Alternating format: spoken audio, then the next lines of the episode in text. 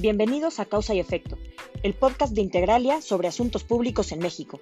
Aquí analizamos a fondo lo que sucede en política y gobierno y su impacto sobre las empresas y la sociedad.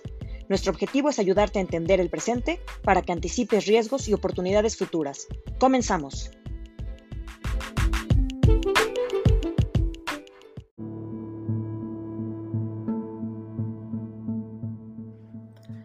Bienvenidos a otro episodio de Causa y Efecto.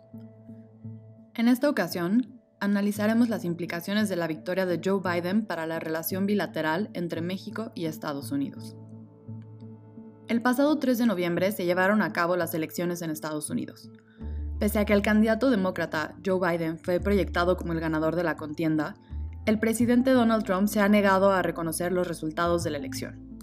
Sin embargo, continúa el proceso de certificación de los resultados en cada estado, ya que el lunes 14 de diciembre se reúnen los electores del colegio electoral en sus respectivos estados y emitirán sus votos. Esta votación es, constitucionalmente, la que determina al próximo presidente. Actualmente, Biden tiene 306 votos electorales frente a los 232 de Trump. Después de que los electores se reúnen para emitir su voto, el Congreso es el responsable final del recuento y la certificación de los votos, y está previsto que lo haga el 6 de enero.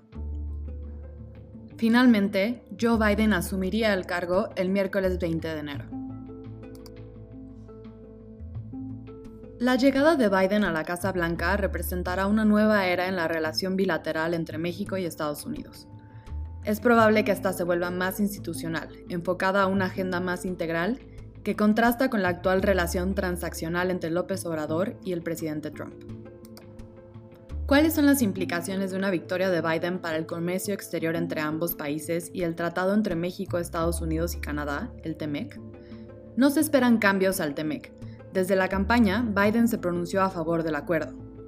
Es previsible que se disipe la constante amenaza de represalias comerciales unilaterales por parte del gobierno de Estados Unidos. No obstante, el gobierno de Biden y los demócratas aumentarán la presión hacia México de cumplir cabalmente con las disposiciones laborales y medioambientales del acuerdo. En relación con el sector energético, Biden se ha comprometido a regresar al Acuerdo de París e impulsar la transición hacia el uso de energías renovables, plataforma que contrasta con la estrategia de López Obrador de fortalecer a Pemex y a la CFE, privilegiando la industria de combustibles fósiles.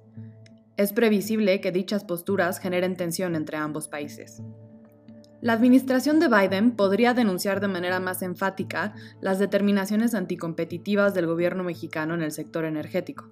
Sin embargo, Biden y la vicepresidenta electa Kamala Harris, senadora que representa al estado de California, no han sido históricamente aliados de las grandes petroleras estadounidenses, por lo que una confrontación abierta entre el gobierno de México y el gobierno de Estados Unidos en favor de las empresas de Big Oil no será prioridad en el corto plazo.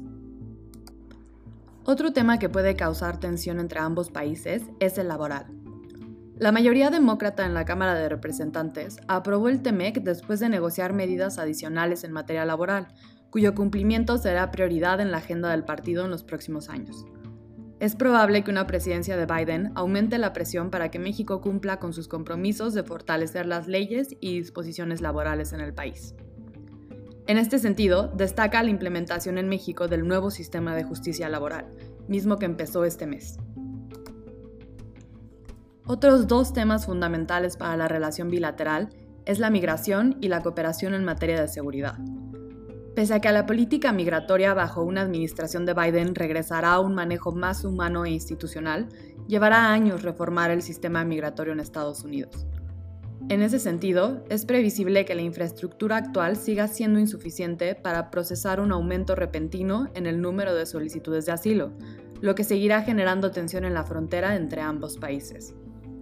Sin embargo, después de cuatro años de condenar constantemente las prácticas y políticas del gobierno de Trump, es probable que la nueva administración ponga especial énfasis en mejorar la condición de los migrantes, especialmente mujeres y niños, en la frontera y en centros migratorios.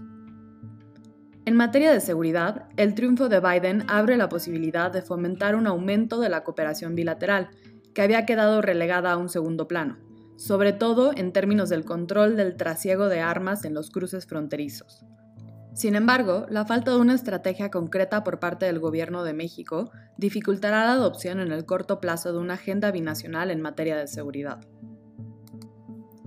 Finalmente, en materia de derechos humanos e infraestructura democrática, es previsible que veamos un enfoque totalmente distinto al de la administración saliente. Durante los últimos cuatro años, el interés por parte de Estados Unidos de participar en estrategias regionales de combate a la corrupción enfocadas a garantizar el respeto de derechos humanos o de fortalecimiento a la cultura e instituciones democráticas, ha sido nulo.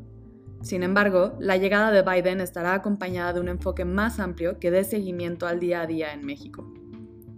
La ampliación de los temas prioritarios en la agenda bilateral estará acompañada de un interés renovado en la política de derechos humanos y los procesos democráticos en México, especialmente de cara a un proceso electoral altamente contencioso en 2021. Finalmente, es importante resaltar que Biden enfrentará un escenario doméstico complejo y desafiante durante los primeros meses de su mandato. En consecuencia, el ajuste y la profundización de la agenda bilateral entre México y Estados Unidos no serán inmediatos. No obstante, sí representará uno de los retos emergentes más importantes para el gobierno de López Obrador, cuya visión nacionalista y no intervencionista entrará en tensión con la intención del nuevo gobierno de impulsar una agenda más amplia y exhaustiva. Esto ha sido todo por hoy. Nos escuchamos en el próximo episodio de Causa y Efecto. Hasta la próxima.